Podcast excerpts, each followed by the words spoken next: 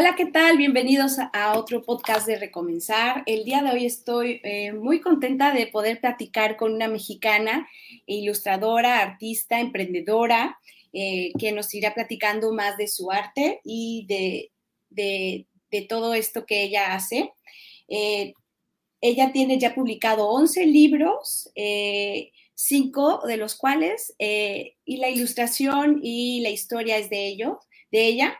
Eh, son cuentos para niños, eh, pero que también los grandes los disfrutamos muchísimo y ha tenido diferentes entrevistas con medios de comunicación importantes aquí en Canadá y, también al internacional, como la Presse, como eh, Radio Canadá Internacional, la revista la revista de Quebec, el Quebec la, ha publicado artículos de ella, bueno, así que yo me siento muy contenta y muy honrada de poder eh, tener esta plática con ella y le doy la bienvenida a eh, Cara Carmina. Hola, ¿cómo estás? Gina, ¿cómo estás? Bien, bien, muy bien, muchas gracias. Muchas gracias a ti por invitarme a tu espacio, de verdad, muchísimas gracias. Gracias. Oye, qué lindo tienes ahí tus plantitas y... Uy, la selva, el otro lado. sí. No, pero eso le da vida, sobre todo a nosotras que estamos acá en, Quebec, eh, Montreal, y que el invierno ya se aproxima, pues como que necesitamos un poquito de selva.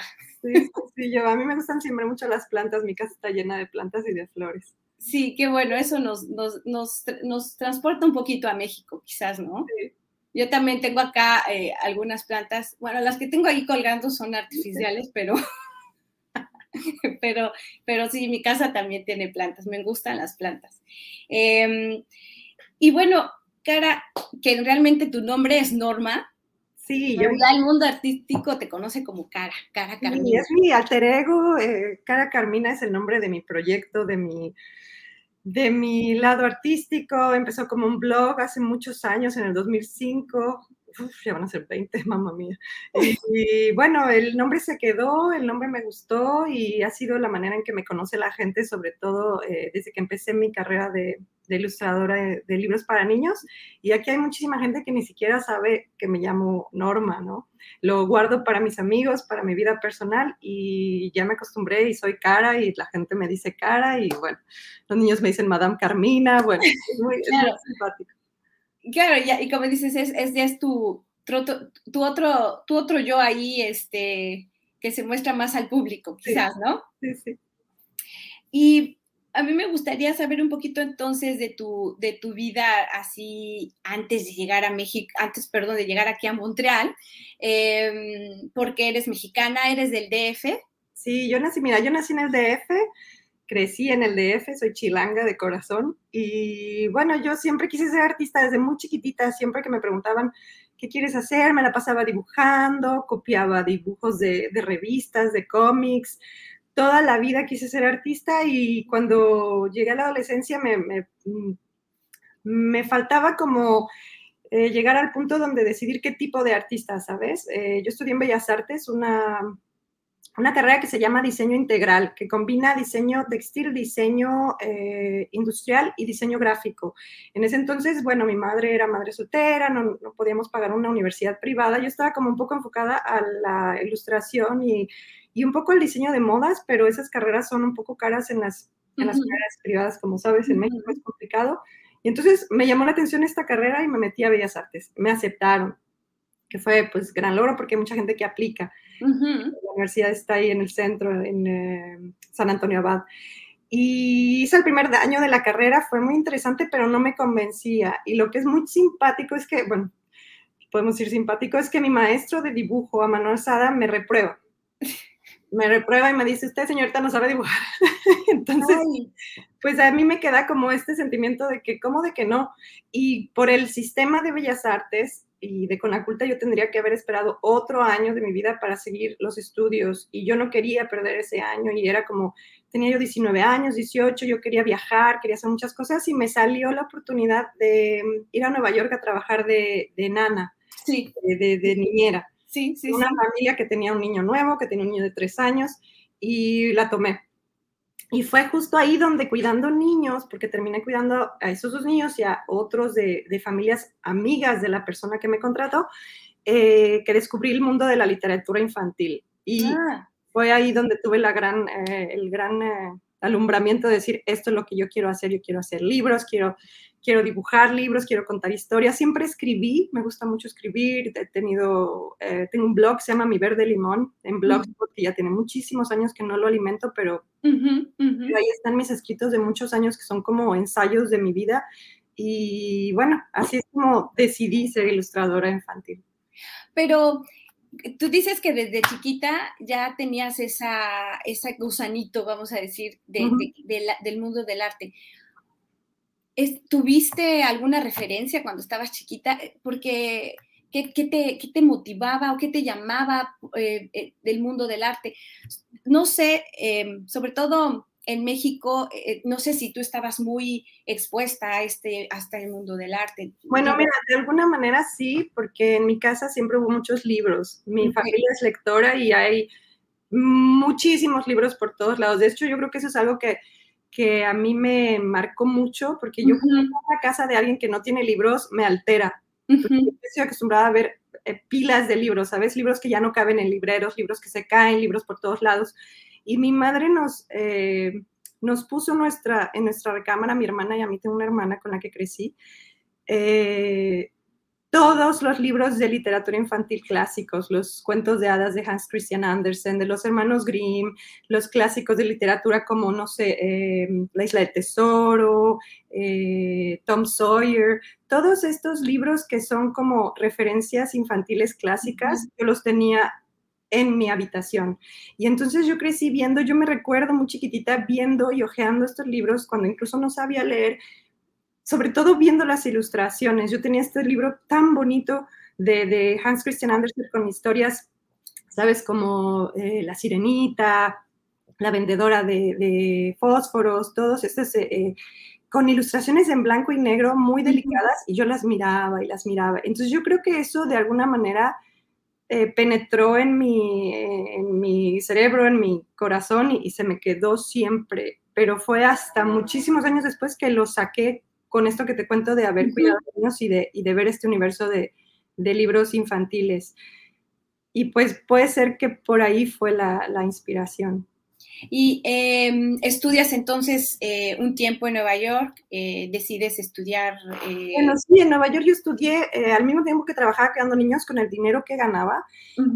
tomé cursos en diferentes universidades, en Parsons, en FIT, en universidades muy renombradas que tienen unos cursos que se llaman Continuing Education, que es para gente ya más adulta que ya tiene hijos, que ya tiene trabajo, que, que, quieren seguir estudiando, pero que no necesariamente quieren seguir un programa universitario. Entonces, ahí, eh, bueno, tomé cursos de ilustración, de historia de moda, de historia del arte, eh, muchísimos cursos y tomé un curso de ilustración infantil.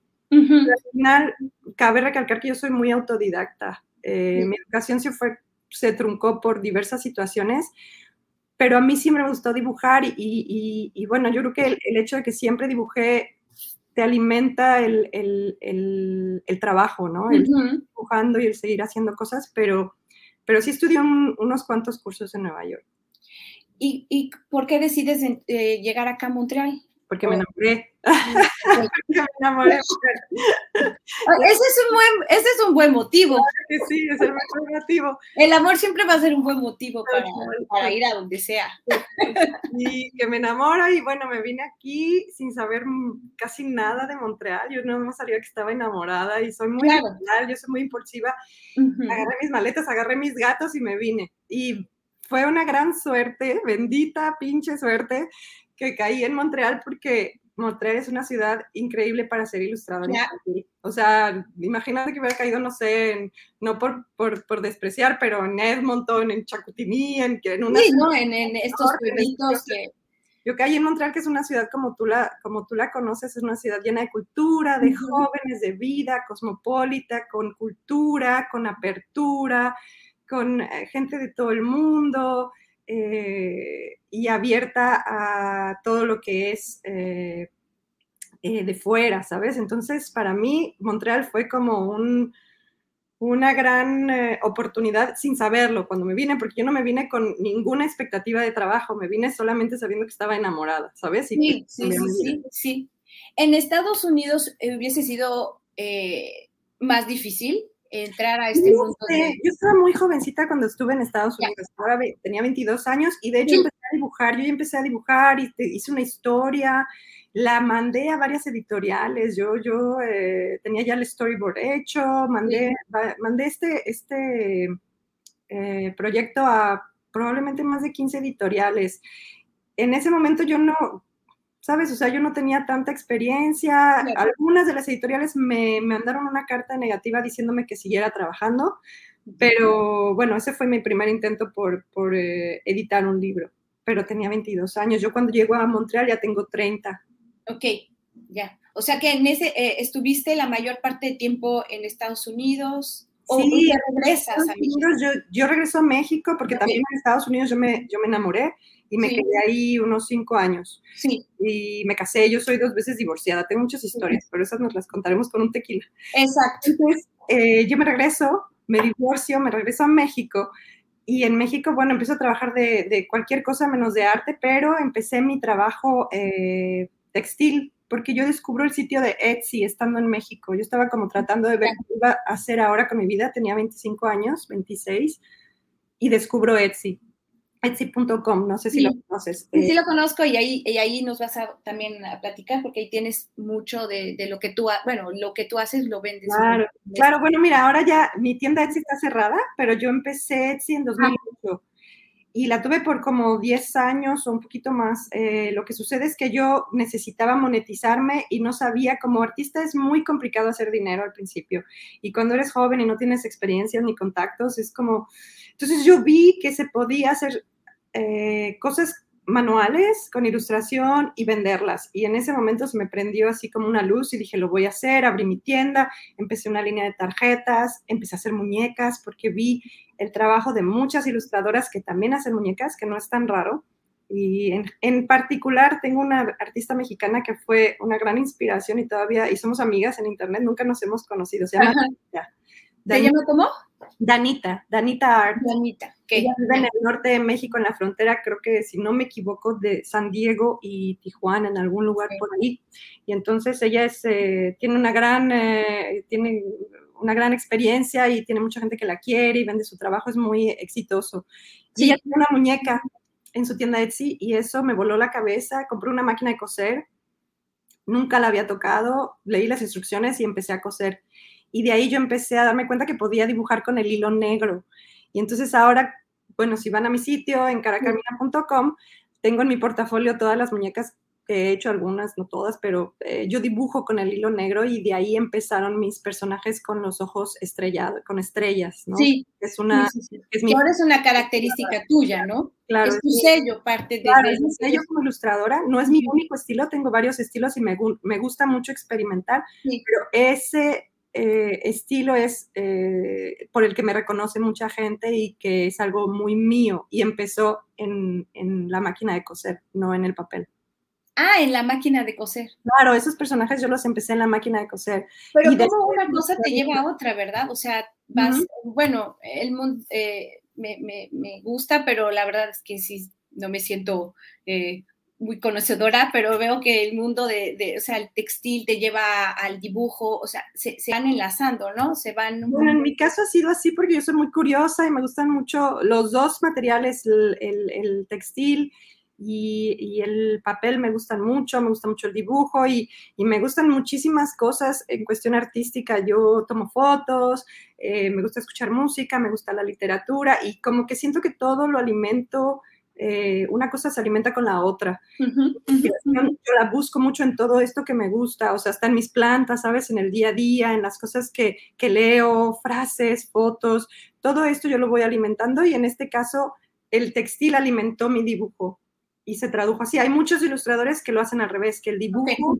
lo traducen en, en, textil y también es bien válido, ¿no? Yo creo que cada uno tiene su, su proceso. Pero como, pero bueno, veo que eres una persona muy sensible y, observadora, porque, porque te dejas que las cosas del día a día te, te, alimenten y te llenen y, son fuente de tu inspiración, me imagino, ¿no?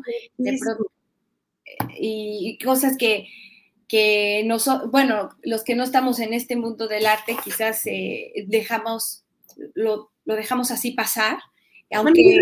yo creo que el pasar desapercibida ciertas cosas en, en la vida no es cuestión de, de, ser artístico. Yo creo que a todos nos, nos eh, priorizamos cosas diferentes, pero ciertamente yo tengo una sensibilidad muy particular y soy, como bien dices, muy observadora y hay cosas que me gustan. Yo soy muy detallista, me gusta me gustan eh, los pequeños momentos, los pequeños detalles, las pequeñas palabras y siento que todas estas cosas, yo lo tengo un hashtag que se llaman de, que, pongo hashtag eh, The Important Things en inglés.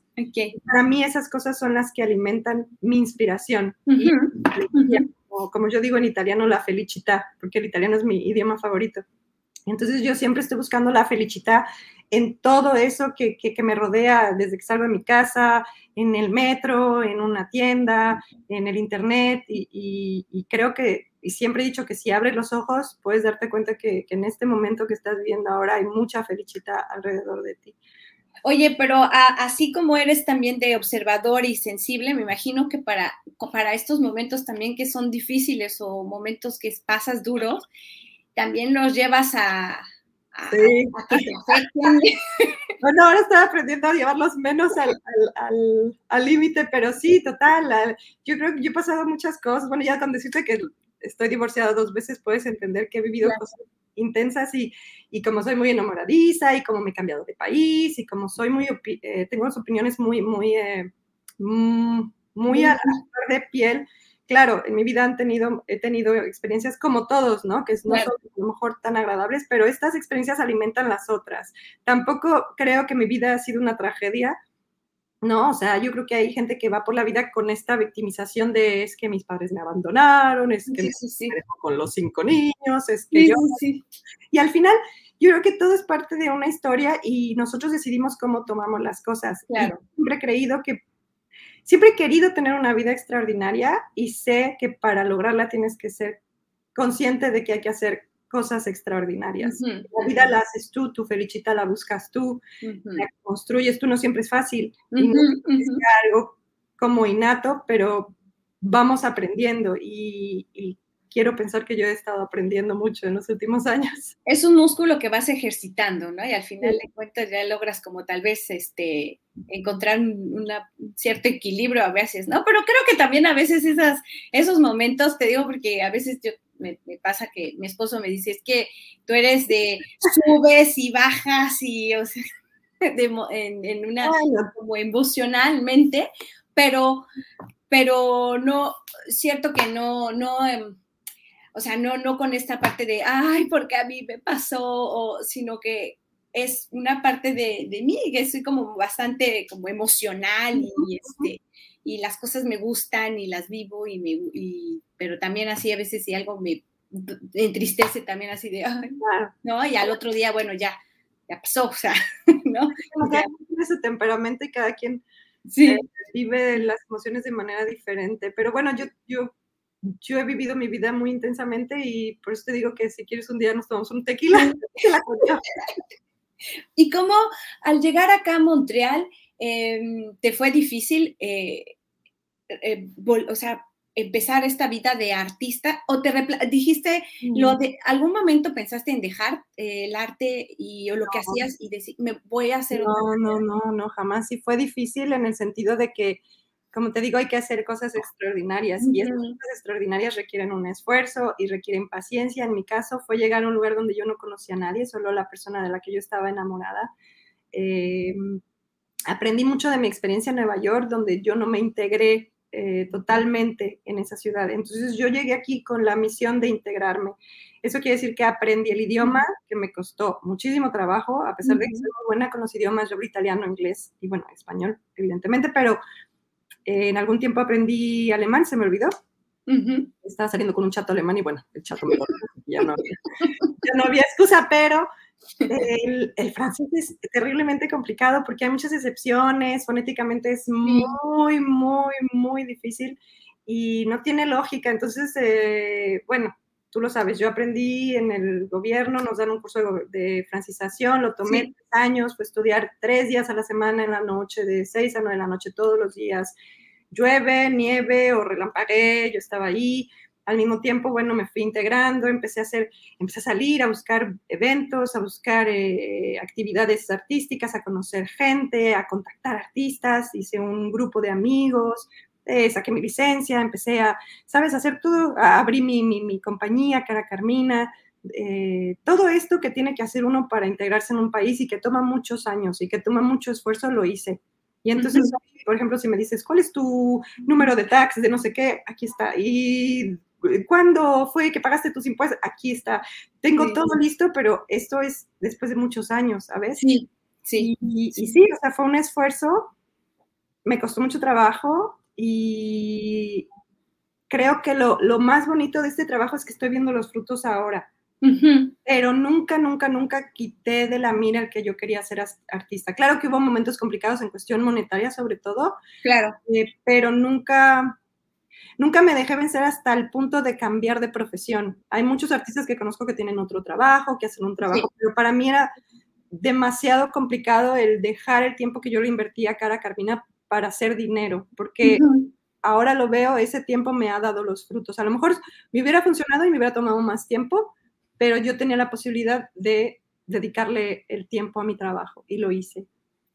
Y es que, bueno, volviendo a lo, que decías hace, rato, es solo es priorizar, ¿no? Y, eh, y, y, hacer sacrificios por otro lado, porque, porque económicamente, pues quizás estaba, eh, no sé, tal vez vivías en ese tiempo al día, ¿no? Y decir, bueno, mira, yo creo que sean sacrificios, yo creo que son solamente eh, momentos y son acciones que uno hace conscientemente sin sentir que, eh, más bien sintiendo que vale la pena, ¿sabes? O sea, hoy eh, yo sé que este año a lo mejor tengo que vivir en un departamento chiquito, que tengo que tener dos roommates, que no voy a tener coche, que igual eh, cada quien tiene sus prioridades, ¿no? Y yo vivo muy simple, a mí las cosas materiales no me significan tanto. Evidentemente me gusta estar rodeada de, tener un espacio bonito, me gusta comer bien, me gusta comprarme un tequila, pero bueno, o sea, por ejemplo, a mí no me gusta tener coche, no me importa mucho, el sistema público aquí es muy, muy eficiente y muy barato. Aquí pues en Montreal puedes salir y, y hacer actividades artísticas y culturales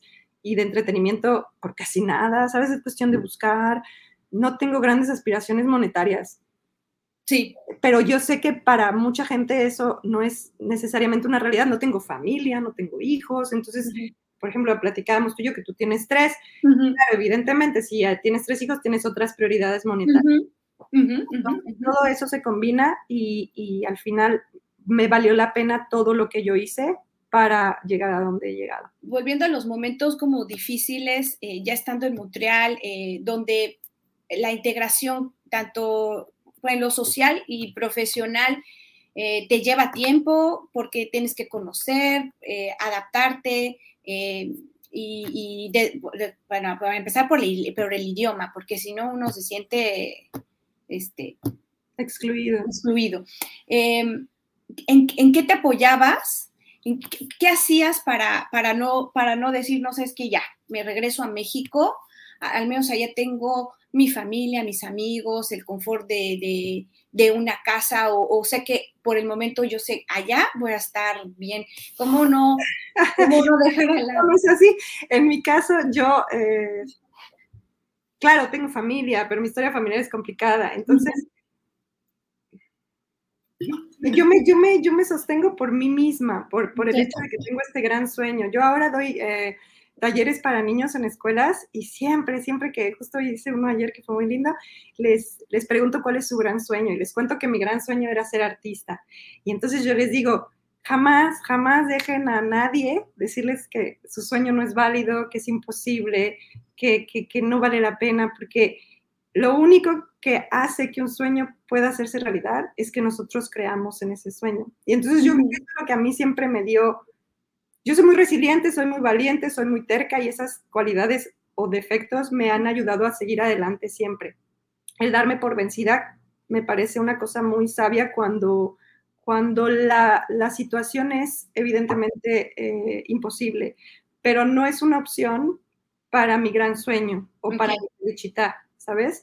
Que te pueden dar muchas veces, eh, puedes, puedes fallar muchas veces, pero esos fallos te enseñan a seguir adelante.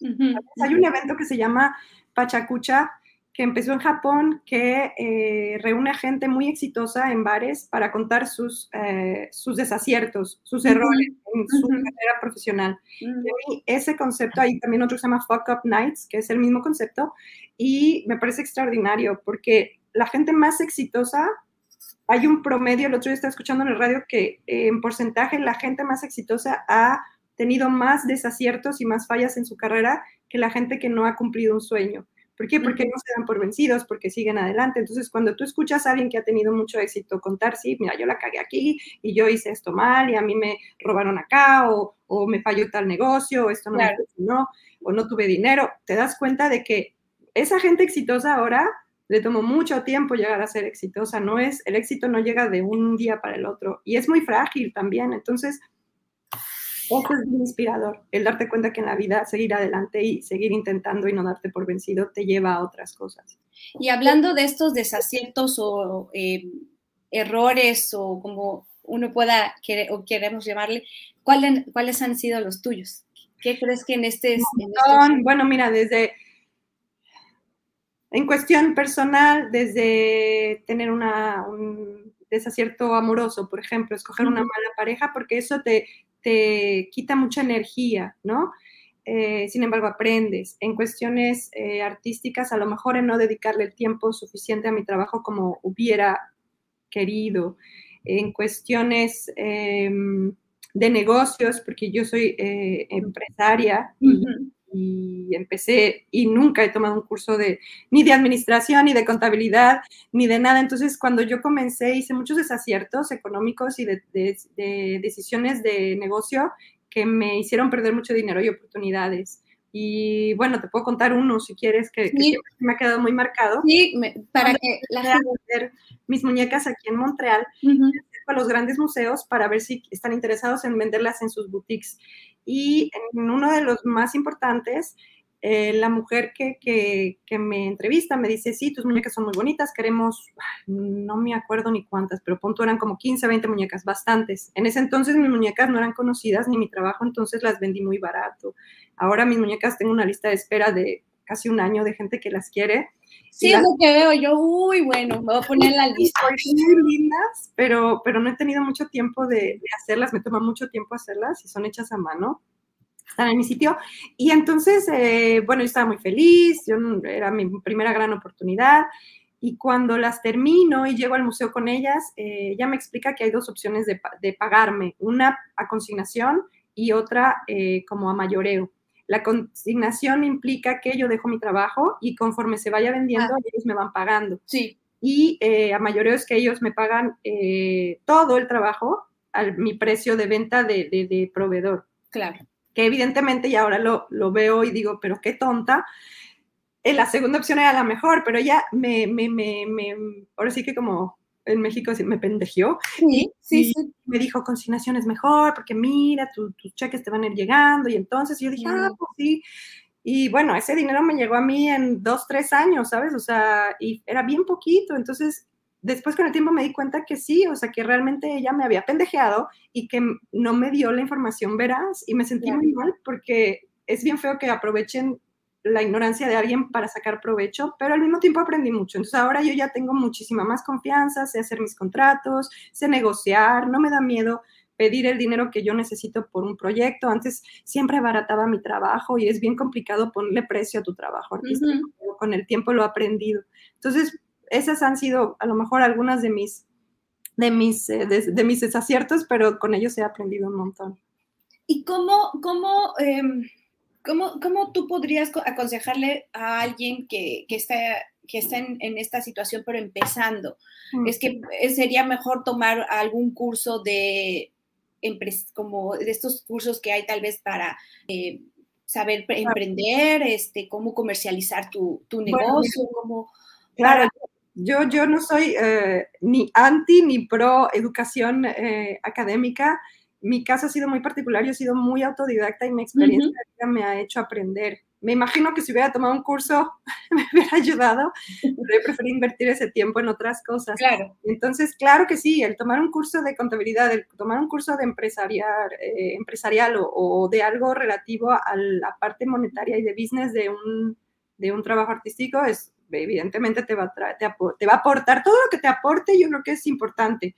Ahí vamos a lo mismo, son tus prioridades, ¿no? Entonces yo aprendí con la experiencia y yo creo que cada quien eh, tiene temperamento diferente y le da importancia a ciertas cosas, entonces sí, eh, yo creo que es muy importante saber y aprender de la manera que lo quieran hacer. Bueno, y además, si escuchan, eh, si escuchan este podcast, van a saber y decir, ah, ya. es, justamente eso, hay un chorro de podcasts, hay un chorro de artistas que, bueno, yo ahorita estoy hablando de gente que es artista como yo, pero hay un montón de información en Internet. Cuando yo te digo soy autodidacta, no es que yo solamente aprendo solita, sino que me he buscado información, que me he buscado tutoriales, que me he buscado podcasts y escucho cosas que me interesan y que quiero aprender. Y, claro. ¿sabes? O sea, es cuestión de interés. Sí. Dar la información. Sí, porque ahora la información está ya más a la mano, ¿no? Bueno, yo me acuerdo cuando también eh, yo llegué acá en 2008 y, y, la verdad es que a como veo eh, hoy, la información que existe ahorita es eh, encuentras de todo. Cuando yo llegué, la verdad es que no, no, no, las redes sociales no tenían, o, los, bueno, en ese entonces los podcasts tampoco, entonces esta información de, de, cómo integrarte o cómo, cómo, cómo era una inmigración, pues la, la, la, sabías porque te lo contaba otra persona con la que platicabas, ¿no? Pero, alguien más. Y hay muchos recursos, aquí en Montreal específicamente, que es donde yo, donde yo vivo, hay muchísimos recursos para, para integrarse y para hacer negocio y para ser artista. Y es cuestión de buscarlo. Sí, ahora ya es un poquito más, eh, un poco más accesible y, lo encuentras en español, pero si lo quieres en inglés, pues lo quieres en, en, lo, que quieras. Ya que me contaste ahora sí que un poco de, de tu, de todo este recorrido, de cómo llegas acá y cómo empiezas a, empiezas, bueno, tu arte a venderlo eh, con las muñecas ahí en este museo. Pero ahí fue en, ese museo en donde la eh, eh, Sophie Faucher no, no fue otro. Ah, en, el, Museo de Bellas, de, de Bellas, Artes de Montreal. Bueno, el que yo te estoy contando es en el de Bellas Artes de Montreal. Ah, okay. Pero donde yo, ahora que qué lindo que la mencionas, porque esta mujer, Sophie Fouché, gracias a ella yo hice mi primer libro en Quebec. Eh, para los que no la conocen, en México Sophie Fouché es una especie de Silvia Pinal eh, quebeca, ¿no? Es una mujer que viene de una familia, es una actriz de teatro y televisión, hace doblaje también, y su madre, eh, Françoise Fouché, es una gran artista eh, de teatro francesa, llegan a Quebec y aquí ella es una gran eh, personalidad de la televisión, es una gran familia de, gente de tele, de teatro y bueno, yo la conozco por una coincidencia, otro museo, el Museo de Bellas Artes de Quebec, me pide muñecas también para una exhibición que tenían ellos en ese en 2011 que se llamaba Women in Wonderland, que era una exhibición de mujeres surrealistas. Había eh, desde Remedios Varo, Tina Modotti, eh, evidentemente estaba Frida Kahlo. Yo en mi trabajo tengo muchísima presencia de Frida, a partir de que hago una muñeca de Frida ya estando en Montreal. Y me gusta mucho el resultado, a la gente le gusta y empiezo a dibujar a Frida, a mi manera. Pero eh, empiezas entonces con una muñeca. Tu, empieza toda historia y la relación tú y Frida Kahlo es por, porque empieza con una muñeca. Sí, bueno, mi relación con Frida es desde hace muchísimos años. Yo era adolescente, vivía en el sur de la Ciudad de México, en la colonia eh, del Valle, muy cerquita de Coyoacán. Mm. Coyoacán era un lugar que yo frecuentaba mucho. Yo iba a leer al jardín de Frida Kahlo. En ese entonces había una cafetería, no había necesidad de hacer cola ni reservación, estaba abierto el jardín, podías entrar y yo llevaba un libro, leía café, ¿sabes? O sea, era un lugar muy accesible y menos conocido. Eh, iba a la cineteca, entonces pasaba después a ver a Frida. Y a mí siempre me, maravilló la, la, la, resiliencia de ella como mujer. Me gusta mucho su arte, pero su historia de, de persona, de mujer fuerte y, que no se dejaba vencer, era siempre para mí un, una referencia y me identificaba mucho con ella. Entonces, siempre he estado presente en mi vida y cuando empecé a hacer muñecas ya en Montreal, un día se me ocurrió hacer una Frida Kahlo. Okay. Y a partir de esa muñeca yo empiezo a integrarla en mi trabajo. Después tenían las ilustraciones, hice un calendario con mis ilustraciones de Frida, que eran mis versiones de ciertas obras de ella para un calendario en 2014, eh, seguía haciendo muñecas, las muñecas tuvieron mucho éxito y bueno, el museo que te digo, el Museo de Quebec de Bellas Artes, me pide unas, eh, varias muñecas, como unas 20, eh, de varios tamaños para esta exhibición, para venderlas en la boutique. Y ahora sí no las dejaste a... No, esas sí se quedaron en, a mayoreo. entonces, este, eh, resulta que yo voy a Quebec súper emocionada para tomar fotos de mis muñecas que están ahí, es la primera vez, y veo un gran póster de una mujer vestida en Frida Kahlo que tiene un monólogo que se llama Correspondencias. Y es Sophie Fauché. Yo quise ir a verlo, pero estaba todo vendido, entonces, pero se me quedó en la cabeza su nombre y unos años después ella llegó y se presentó conmigo en un mercado que yo estaba haciendo en Montreal eh, de Navidad que se llama Sukatsat es una especie de, mercado de diseño para comprar regalos de Navidad, y reconoció ella mi trabajo, yo estaba vendiendo muñecas, y me dijo, oye, yo te vi en el museo, me encanta tu trabajo, yo soy loca de Frida Kahlo también, y un día quiero hacer un libro para niños y quiero que tú seas mi ilustradora, hablando de Frida. Y yo, bueno, pues sí, muy, está chido, ¿no? Pero la gente dice muchas cosas, y años después vino y me dio la oportunidad, me dijo, ya tenemos editorial y te acuerdas y vamos a hacer el libro y ahora ese libro nos ha dado muchísimas, muchísimas este, eh, satisfacciones, ya va en la octava o novena reimpresión después de casi cinco años de ser publicado, se publicó en 2016, que es una cosa muy particular para una edición infantil porque te cuento que en Quebec hay 80 casas de edición infantil Quebec y Francia son los países eh, donde se consume más literatura infantil en el mundo. Se imprimen más de mil títulos por año. Es un mercado que es impresionante. Los niños en Quebec leen muchísimo. Los padres de familia compran muchos libros para sus hijos en las escuelas. Hay muchísima integración de literatura infantil. Entonces, en este mercado tan saturado, el que un libro tenga más de una reimpresión es muy extraño y nosotros llevamos por la octava. Y no solo eso, ahora acabamos de, tener la linda noticia y ya la acabamos de dar que estamos vamos a hacer una, animación de este libro. Se nos aproximó una productora eh, de Quebec, se llama Tobo, y vamos a hacer una animación y estamos súper contentos. Nos escogieron para, un, para una beca donde nos financiaron el proyecto y ahora estamos ya en el proceso de preproducción. Wow, y ahí tú, cómo, ¿de qué manera vas a estar involucrada? O sea, yo me como consultora de, de, todo el arte, porque la, la, animación va a ser evidentemente de mi trabajo eh, ilustras, de ilustración. Los personajes son los que se van a ilustrar, entonces yo me tengo que implicar con el estudio de animación. Yo no soy animadora. Exacto. Eh, pero vamos a trabajar eh, mano a mano con, claro. con, el estudio. Sí, me imagino que tú tienes que estar muy presente para realmente que le, eh, tenga el detalle de, de tu, ¿no? Y, que sí sea. Tengo el libro, a ver si te lo sé. A ver. Oye, qué buena noticia. Este libro. Ah, es, ese es el, el, último, ¿verdad? No, ese es el primero. Ese es el primero. y ese que yo tengo entonces es el... Tú tienes el último. Yo tengo, ajá, ah, ok. Y hay otro, bueno, los libros de Frida que tengo son tres. Este es el primero que se llama Frida Semoa. Para los que nos escuchan, entonces es el primero es Frida Semo, ajá. Frida soy yo y el segundo que es como es un libro biográfico y este es el segundo que se llama eh, Moa Frida Kahlo. Ajá. Frida Kahlo y es como la siguiente parte de su biografía. En este ya es adolescente y en este es chiquitita. Ah, ya. De, de, de, su vida. Y bueno, el primer libro, el azul, justo los tengo acá también, se imprimió también en Corea. En, wow, en coreano, que es muy lindo. La ilustración es Es, es, como bien extraño ver mi libro en coreano. ¿Y cómo llega, cómo alguien se interesa a decir, ¡ay, qué lindo está! ¡Qué ilustraciones tan bonitas! Muchas gracias. Oye, yo quisiera que, la gente en México pudiera tener este, eh, también tus libros. Yo también, muchacha, y estamos en eso. Bueno, es que son, mira, la, compra de derechos de, un libro eh, es un proceso muy largo que se hace entre las editoriales, no necesariamente estamos implicados los autores ni los ilustradores. Sí. Y afortunada o desafortunadamente, Frida es una, un personaje que está muy presente hoy en día en nuestra cultura. Sí. Hay muchísimos libros para niños de Frida en muchos idiomas. Es un, es un, es un tema saturado en la literatura infantil. Entonces, por eso es que ha tomado tanto tiempo encontrarlo en español, porque el mundo de literatura español, en español y en inglés, hay muchísimos libros de Frida. Entonces, nosotros Ah, ok. en francés tenemos la versión también europea, que es un poquito más grande, con otra editorial. Ah, ya. Sí, porque ¿Tú ves? Aparte es un libro muy bonito, como acartonado, sin rebordes, y la versión europea es un poquito más grande, y este se editó en Francia, en Suiza y en eh, Bélgica.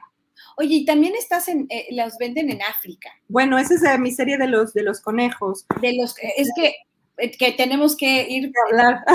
sí, también. Entonces, esta, esta serie de Frida la tienes en, en, en Europa y Sí. obviamente, bueno, la venden aquí, bueno, Canadá y, Claro. y- y la tienes en Europa. Y también, en, en- entonces, en Corea decías.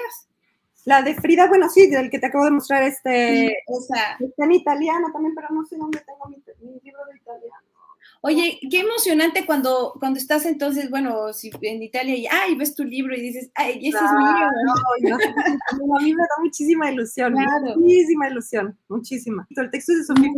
Sí, y ella logró hacer un texto tan, tan delicado, porque la historia de Frida, su biografía no es fácil y eso no es una historia apropiada para, para niños, ¿no? O sea, hay muchas Sí. cosas muy fuertes, Sí. hay, hay, hay temas eh, muy oscuros, hay mucho dolor, hay muchas pérdidas, hay muchas traiciones y esos temas, para tocarlos con los niños hay que tener muchísima sensibilidad y delicadeza. Y en su texto, Sofía encontró la manera de aproximarse al grado que hoy los niños eh, conocen mucho a Frida a través de nuestro libro acá en Quebec. Cabe recalcar que Sofía fue, eh, si quieres así decirlo, la embajadora de Frida en Quebec, o, porque am, para mí la historia de Frida y el, el- el- el gran momento de Frida Universal es cuando se hace la película de Salma Hayek.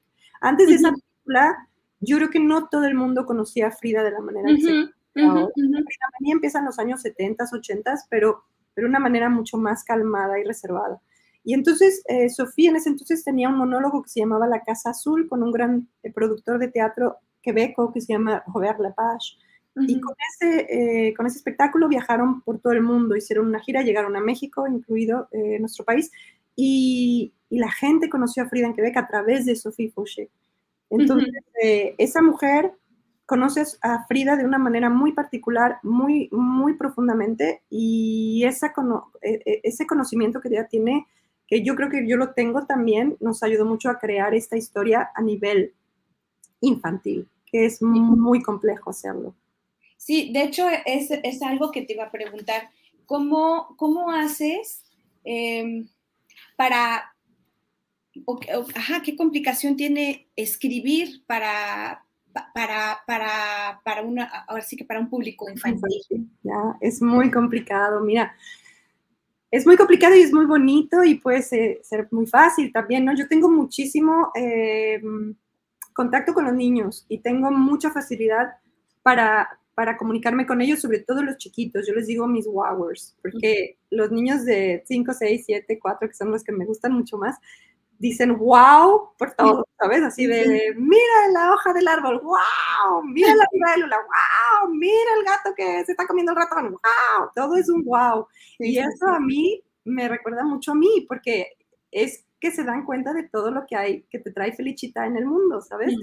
Entonces yo con ellos tengo un, un gran diálogo y, y- y me comunico bien con ellos. Entonces, cuando yo escribo mis libros de los conejos, que esa es otra historia, ¿no? Ah, después de que salen los libros de Frida, eh, yo, eh, yo- bueno, la historia es que yo tengo una sobrina, la hija de mi hermana, Sí, y Amelia es el amor de mi vida, y entonces con ella yo de repente canto y hago historias, y, y cuando la veo, que es pocas veces al año porque está en México, eh, nos divertimos mucho y, y de alguna manera así nacieron mis historias de los conejos. Mi Ah. Paulina nació con Amelia porque Amelia no se quería despertar en las mañanas, no quería ir a la escuela, a la guardería, entonces yo me despertaba en los viajes que hice con mi hermana en esa época, ya tenía tres añitos o dos, y le decía, mira, vamos a este, te voy a contar la historia de la coneja Paulina que salió así intempestivamente de mi cabeza, y ella improvisaba la historia conmigo, así salió Paulina. ok. Y por aquí tengo los libros. Que justamente ayer, ayer con estos libros. Y bueno, entonces este, te cuento que yo le propuse esta historia a una editorial que se llama Le, Le, eh, Le- Le Malá, Ujú. Con los que yo ya había tenido un libro. Ellos eh, me dieron la gran oportunidad de hacer un libro que se llama La princesa la princesa dormilona. Ajá. Esta es una historia muy bonita, es una historia basada en una experiencia personal de Marie-José Gauvin, que es una mujer que trabaja en radio. Eh, ella es locutora de radio, tiene programas muy bonitos. Y Marie-José Gauvin perdió a su primer hijo después de tres meses de, de, que nació la bebé, mm. Charlotte.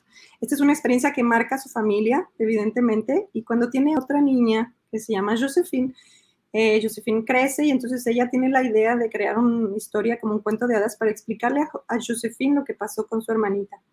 Y se me aproxima para pedirme que yo ilustre su, su historia personal, lo cual a mí me tocó el alma profundamente porque hasta me dio un, un álbum de fotos con los últimos, con, con los meses de vida de su hija, cosas muy importantes, ella y su marido juntos para, para darle importancia a esta, pequeñita. Y bueno, y, y su historia y fue con Le Malin, que, que, realmente es una, una casa de ediciones más eh, enfocada en literatura de adolescentes, pero me dieron la oportunidad. Hicimos este álbum tan bonito. Qué bonito. Ajá, y, y, y, entonces tú ya te, tú, tu proceso es, ella te cuenta la historia y tú ya, tú desarrollas y piensas cómo va a ser la, la princesa. Claro, ella me, bueno, ella ya tenía el texto, el texto ya estaba escrito y editado. Y con este texto yo me inspiro y de la mano con ella, siempre trabajo con, con, el autor con el que le voy a ilustrar su texto de la mano para llegar a, acuerdos visuales y literarios, ¿no? Pero bueno, entonces yo ya conozco a Lemala, a la edición Lemala, ya tengo una relación con ellos y cuando llega Paulina a mi cabeza, la conejita Paulina, eh, se los propongo y me, me, dicen que sí, me dan carta blanca, cosa que fue súper importante para mi carrera porque imagínate, o sea, yo puedo crear mi historia, claro. personajes y no tengo ningún tipo de, de límite. Y el, el tema que, que, predomina en esta serie es la intimidación infantil. Yo ya llevaba un tiempo trabajando, llevo tres, cuatro años dando eh, talleres en escuelas de Quebec. Eh, talleres inspiracionales, talleres eh, artísticos con niños muy chiquititos, ahora ya doy con niños conforme pasó el tiempo, empecé a dar más grandes y hasta con adolescentes, pero eso, bueno, te lo cuento después. Y, llega Toli, ¿no? Que es la primera. la conejita. La conejita sin cola. Ah, por eso. Es un estilo de ilustración muy diferente a lo que yo estaba haciendo con Frida. Claro. Eh, son dibujos a doble tono con solamente ciertos toques de color en las cosas y en los personajes que me, que me significan. Claro, porque Frida, tus cuentos de Frida son súper coloridos. Claro. entonces aquí... Pero hay otro tipo de estilo. Y es muy bonito porque pongo notas o estas chiquitas por todos lados que eh, significan cosas importantes y que es vocabulario. Entonces son un un poco didácticos, didácticos, lúdicos. Para los que estén escuchando, eh, escuchen este video, entonces van a poder ir a la página de eh, caracarmina.com y ahí van a poder ver todos los libros que, que ella tiene. Es, lo que hablábamos, eh, bueno, cuando la presenté son cinco, cinco de ya, su autoría, historia e ilustración, y son los que nos está ahorita enseñando que los dibujos este, están, están muy bonitos. Y Muchas gracias. Mira, el segundo historia el, conejo que, usa lentes. Tenemos al que está ahorita eh, muy, muy, muy fuerte porque es el tiempo de Halloween, Rosita. Ah, Rosita. La conejita que no tenía tanto miedo. Ok. Y el último eh, publicado, que es Ernesto, el conejo que tenía la, la cabeza en las estrellas.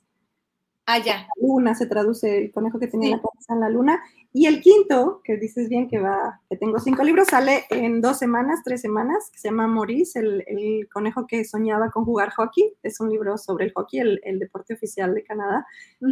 Bueno, todas estas son mis historias, mis dibujos. Eh, Pero además, eh, además de lo bonito y de, la, de, de la, de, de, las historias, es que... Eh, creo que los niños pueden entender un poquito más a, que, que, todos pueden ser diferentes, ¿no? Claro, y bueno, diferentes y también que, no todos tenemos las mismas, eh, la misma manera de reaccionar a ciertas cosas, que hay que apoyarse en nuestros... Eh, Mira, están, muchas gracias. Este es muy bonito porque brilla. brilla sí. Brilla. no, tienen, tienen, que, tienen que tienen que comprarlo. Eh, es, un, es, un, es un buen regalo. Luego uno piensa, ¿qué puedo regalar para el libro? Siempre el libro, el libro siempre lo, lo, agradeces. Y, y, más cuando también tienen estas historias de fondo que, que es que por eso yo decía, no solo es para los, no solo, yo no solo veo los, los libros para los niños, sino también para, para uno como papá, y cómo, puedes acercarte y cómo puedes explicar algún tema o ya sea porque lo estás viviendo porque tu hijo lo está pasando o porque algún amiguito lo tiene y, sensibilizar mejor a los niños, ¿no? Son grandes herramientas para tocar muchísimos temas, los libros infantiles. Yo colecciono libros infantiles desde hace muchísimos años y libros con dibujos o libros ilustrados. Eh, me gustan mucho. Y bueno, estos, esta serie, la serie de los conejos, es la que tú mencionabas que se vende ahorita en África del Norte, porque la noticia es que hay una editorial en Bélgica que acaba de comprar los derechos de la serie de los conejos y de la princesa en dormir. Eh, ah, okay. Los están vendiendo en todos los países eh, francoparlantes en Europa, uh francófonas en Europa y en el norte de África, nos, eh, evidentemente por los países que tienen francés como segunda lengua. Oye, yo voy a decir como los niños, ¡wow! ¡Qué la acaba de, salir hace unas semanas y no sabe nadie, y te la doy a ti, es que eh, la serie de los conejitos también se va a editar en español. Hay una editorial en Panamá que, le, que, le acaba, que me acaba de dar la gran noticia que, que se interesó en mi serie y se va a editar y se va a distribuir en Latinoamérica. No sé cuándo, no sé cómo se llama la editorial, pero bueno, eso es. Oye, felicidades. Te quiero contar que el primer libro que yo hice en mi vida es un libro en español, que no sé dónde está ahorita porque me tengo un relajo con mis libros, pero eh, se llama La Escuela de Gatos de la señorita Cara Carmina y es un libro que se editó en Argentina. Ah, de hecho, lo, sí, en tu página lo, sitio, lo pueden ver en mi sitio, ahí hay fotos y se explica, son con poemas de un autor uruguayo que se llama Germán Machado y con mis dioramas de papel, que es otro trabajo que no es... Eh, ¿Qué, son los dioramas? Eh? Porque dioramas. Mira, cuando yo cuando leí que hacías diorama, ah, este es un diorama. Un diorama eh, mío es un dibujo muy simplecito, que es como una especie de, de setup, una pequeña escena con papel y con recortes de papel y pequeños props. Este es un diorama. Entonces yo creo una serie de, dioramas en 2012, a lo mejor, 2011, 2012, no me acuerdo bien. Y eh, los empiezo a postear en internet y Germán, este, este poeta uruguayo que te cuento, vio mis dioramas y me dijo, Norma, yo quiero hacer un, libro contigo y vamos a hacerle con tus dioramas, na, y así empezó nuestra aventura juntos que fue a distancia. Yo no he conocido nunca a Germán en persona, le debo un gran abrazo un día. Ahora vive en en Cataluña, pero, pero bueno, así empezó y la, él consiguió la editorial Calibroscopio, que están en Argentina, nos editaron. Hay una, hay una edición de, este libro y, todavía me da muchas satisfacciones. Me acaban de escribir de Tucumán. Tucumán es una pequeña ciudadcita en Argentina, en el sur de Argentina, que, que una escuela utilizó mi libro y los niños les gustó mucho, hicieron sus dioramas y, y, la maestra me mandó fotos y me preguntaron cosas y les mandé las respuestas. Fue, fue muy lindo saber que ese libro todavía sigue eh, dando cosas lindas.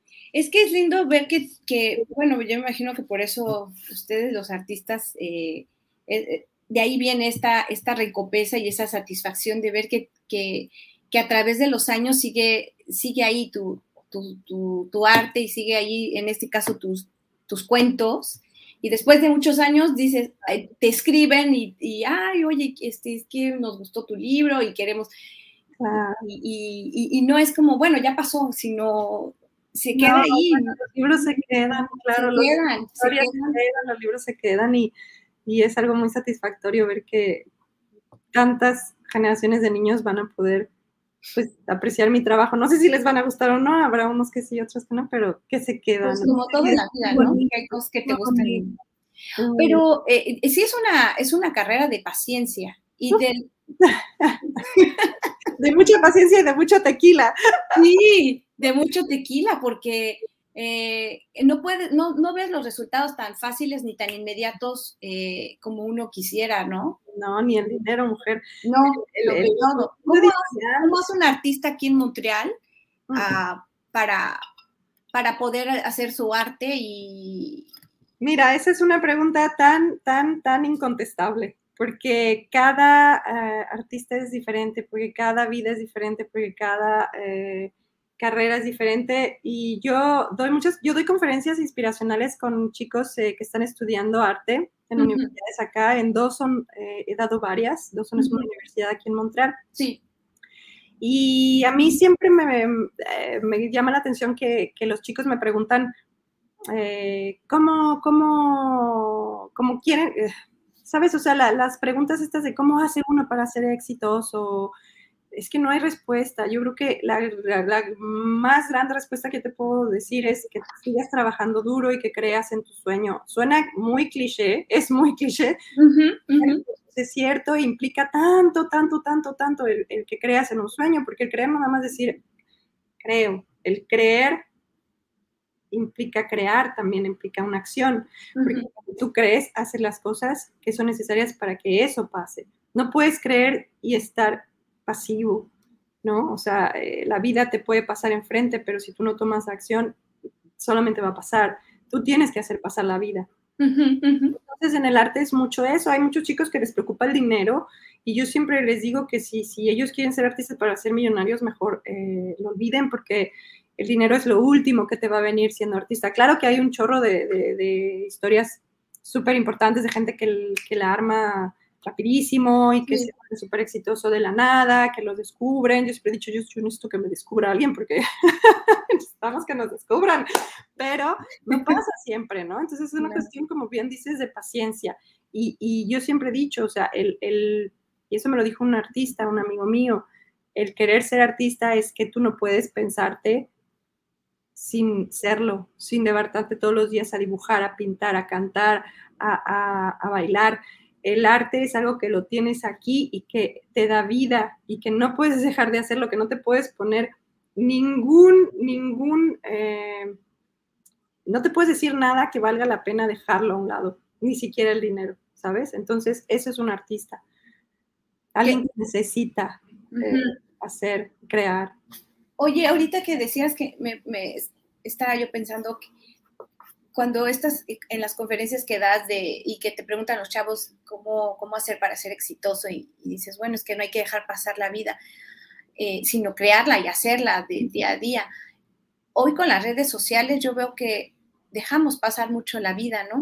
Los, y, y, a mí me inquieta personalmente porque como tengo jóvenes ya en la adolescencia y, y, de pronto sí es algo que, ¿cómo, cómo manejo, cómo manejar eh, que sí tengan su tiempo de, estar en las redes sociales, pero, pero les quiero enseñar a, un equilibrio, porque precisamente yo le, le, platicaba con mi hija y le decía, hija, es que estás dejando, no estás viviendo tu vida si estás en las redes sociales. Claro. No la vives. ¿No? Es bien complejo. Las redes sociales para mí me han dado muchas satisfacciones. Yo creo que somos muy afortunados en tener esta tecnología. Yo he conocido personas increíbles, he tenido proyectos, no estoy sola, mi trabajo es un, trabajo muy solitario y gracias a las redes sociales se ha vuelto menos solitario. Eh, encuentro inspiración todos los días. Para mí el mundo de, de, Instagram, de Facebook me ha dado infinita conocimiento. Yo creo que la, la, la, la problemática es cómo usamos las redes sociales, para qué las usamos. Y en el tema de los niños, bueno, evidentemente yo sí estoy de acuerdo contigo que hay que eh, mesurarles las redes sociales, el acceso a Internet, pero también porque no hay que enseñarles a usarlo y a usarlo para, para crear, para inspirarse, para aprender, para conocer, para viajar, para tomar en cuenta cosas que de otra manera no las hubieran podido haber tomado en cuenta. Y ese es el gran eh, problema, que no les guía a los jóvenes. O sea, usamos con los niños chiquitos el Internet y las, este, las pantallas para entretenerlos, para que, para que no lloren, para que no hablen, para que se estén quietos. En, en general, ¿no? Porque hay mucha gente que sí usa eh, aplicaciones didácticas para los niños, que hay muchas y que hay muchas muy lindas y que hay muchísimo contenido infantil en las redes que es bien, bien bonito. En estas redes no podría llegar a los niños, ¿sabes? Hay acceso a tantas cosas, yo creo que lo más importante es saber cómo lo, lo usamos. Yo, yo me siento muy afortunada de ser, eh, de vivir en esta época de esta tecnología. Me cansa un poco, me siento un poco saturada de, de, punto, pero he aprendido a, mesurarla para mí y a usarla como una herramienta de trabajo. Y mira que yo uso eh, el Internet, mis redes sociales yo le invierto dos, tres horas mínimo diario para mi trabajo. Trabajo ahora muy de cerca con adolescentes eh, que les llaman nuevos arriba, los nuevos, eh, los que acaban de llegar. Tengo haciendo esto hace un año y medio, casi dos, con una organización que se llama eh, Rencontre Théâtre Ado, que en español quiere decir reencuentros teatrales con adolescentes. Hay gente que hace improvisación de teatro y bueno, entre ellos hay un, hay un chico, Frederic Moro, que ahora es mi gran amigo, al que yo lo encuentro en línea haciendo un video. ¿Ves? Todo esto pasa en internet. Yo veo un video de Frederic y me enamoro de su trabajo.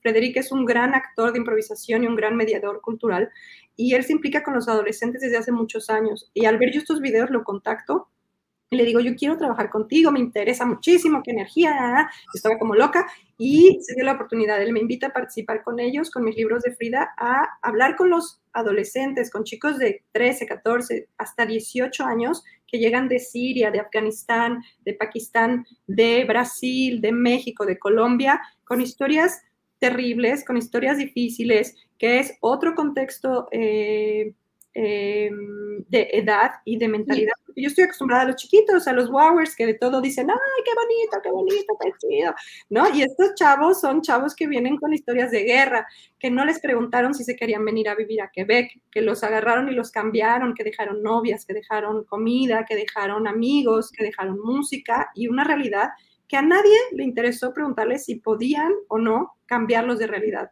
Entonces vienen desapasionados, vienen enojados, vienen sin ningún interés y hay que motivarlos a que aprendan otro idioma y a que se acostumbren a integrarse y que, y que quieran integrarse en un país donde hace un chingo de frío, donde todo está diferente de lo que ellos eh, conocían, que no les gusta y que, y que es bien complicado hacerlo cuando, cuando no los motivas desde un punto inspiracional. Entonces, esta experiencia a mí me ha traído muchísimas satisfacciones. Yo cuento mucho mi historia con ellos. Eh, ha sido un reto, ha sido un reto muy grande porque porque no me identifico directamente con ellos a través de ser inmigrante, porque mi historia de inmigración no es difícil como la de ellos, ¿sabes? Pero me identifico mucho como, eh, como desde mi historia de empezar de cero. Eso sí, entiendo lo que significa no conocer a nadie en una ciudad nueva, no hablar el idioma, tener que hacer esfuerzos, levantarte y, buscarte tu camino. Eso sí lo entiendo y eso es lo que yo quiero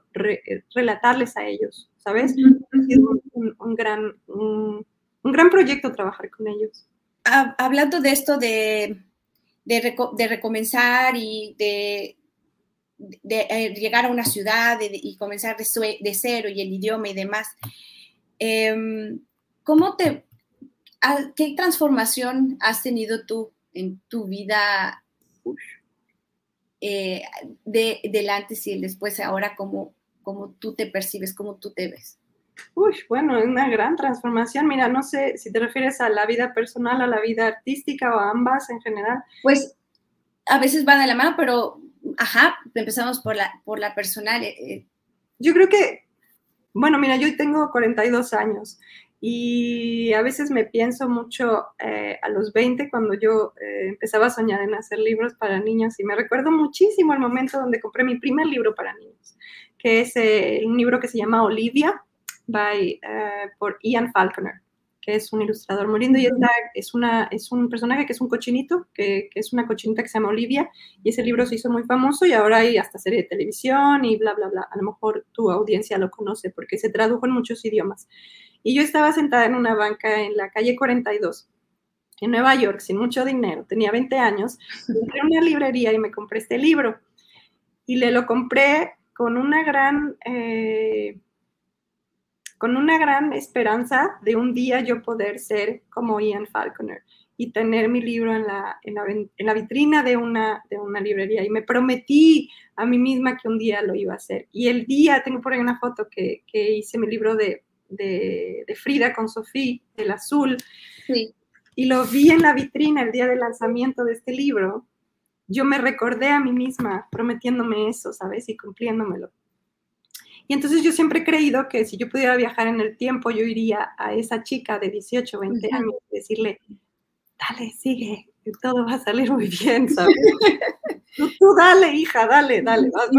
sí, sí, se, puede, tú vas por ahí. Claro, entonces, pues claro, o sea, la, de lo que me hablas es si han habido transformaciones, pues claro que han habido y han habido muchas y las siguen haciendo y las siguen, eh, las siguen, las sigo viviendo, ¿no? Esta transformación y esta evolución de mí misma, no creo que, que haya terminado, sigue todos los días y, y todos los días quiero seguirla, seguirla viviendo, porque ese es el objetivo de nuestras vidas. Nuestras vidas no dependen de, no dependen de lo que pasa en nuestras vidas, depende de cómo lo significamos y lo vivimos nosotros, ¿sabes? Yo no conozco tu historia de migración, pero me imagino que, con familia y que eh, sabiéndote que eres eh, empresaria y que estés haciendo tu proyecto, que me parece muy bonito de tener tu podcast y, dar a conocer a otras personas sus historias, debes de tener una gran historia de, progreso y de evolución. Y eso te significa a ti. Y, es bien bonito porque seguramente esto le ha traído cosas lindas a tu familia. De eso, y, y de eso también va esto de este podcast, porque de pronto pueden estas historias como la tuya y como muchas que dicen, y, la que tú puedes escuchar y decir, bueno, finalmente pues es difícil, pero... No, y es, no, yo creo que el objetivo es inspirar y, y, eso es algo que yo he vivido intensamente en los últimos años. Hay mucha gente que me encuentra inspiradora, que hay niños que me encuentran inspiradora, que hay adolescentes. Y mi historia, yo necesariamente, no necesariamente la vivo siendo, o sea, yo no me levanto en la mañana y digo, soy bien inspiradora, ¿sabes? Pero, con el trabajo que hago todos los días, que hago ahí, que puede motivar a alguien más, porque yo tengo gente que yo admiro y que me inspira, y entonces es una cadena de inspiración. Es súper bonito porque entonces hay un, hay un intercambio de energía, hay un intercambio de alegría y de felicidad, y eso es un gran objetivo de mi trabajo inspirar, sobre todo a los niños. Ahora que fui a México, eh, le enseñé un par de, Mi idioma favorito es el italiano, entonces le enseñé eh, varias de mis eh, palabras favoritas a, mi niña y se aprendió felicita. Y si algo te puedo yo dejar para esta entrevista es que yo busco todos los días mi felicita y no me puedo pensar sin ella y eso es parte de lo que es Cara Carmina, una búsqueda constante de la felicita. Pues muchas, muchas gracias. Gracias. Eh, gracias, Gina. Por esta plática, qué gusto a, ah, em, haber platicado contigo. Y este, recuerden que, que, Cara Carmina la encuentran en muchas de las librerías aquí en, en bueno, Montreal, porque estamos en Montreal, pero en Quebec también. Este, eh, en la página de en la página web de, de caracarmina.com eh, la pueden seguir en sus redes sociales en YouTube, Instagram y Pinterest también. Facebook, sí, Facebook, cara, eh, aquí está eh, Cara Carmina en Facebook. Em, cara Carmina Illustration. Illustration, ahí está en Facebook, la pueden buscar. En este video estarán viendo que aparece sus redes y los que nos estén escuchando por eh, Spotify o Apple Podcast, eh, Facebook, Cara Carmina Illustration y su página es eh, caracarmina.com. Eh, es una gran artista, vean sus obras, vean lo que hace. Este, si quieren alguna muñeca, se tienen que ir ya corriendo a poner en la lista porque. yo les aviso. Pero seguramente en, el salón del libro también se ve que, que. Sí, voy a estar en el salón del libro. Estamos por anunciar eh, eh, las fechas donde voy a estar firmando libros. Está en pendiente, todo lo pongo en mis redes sociales.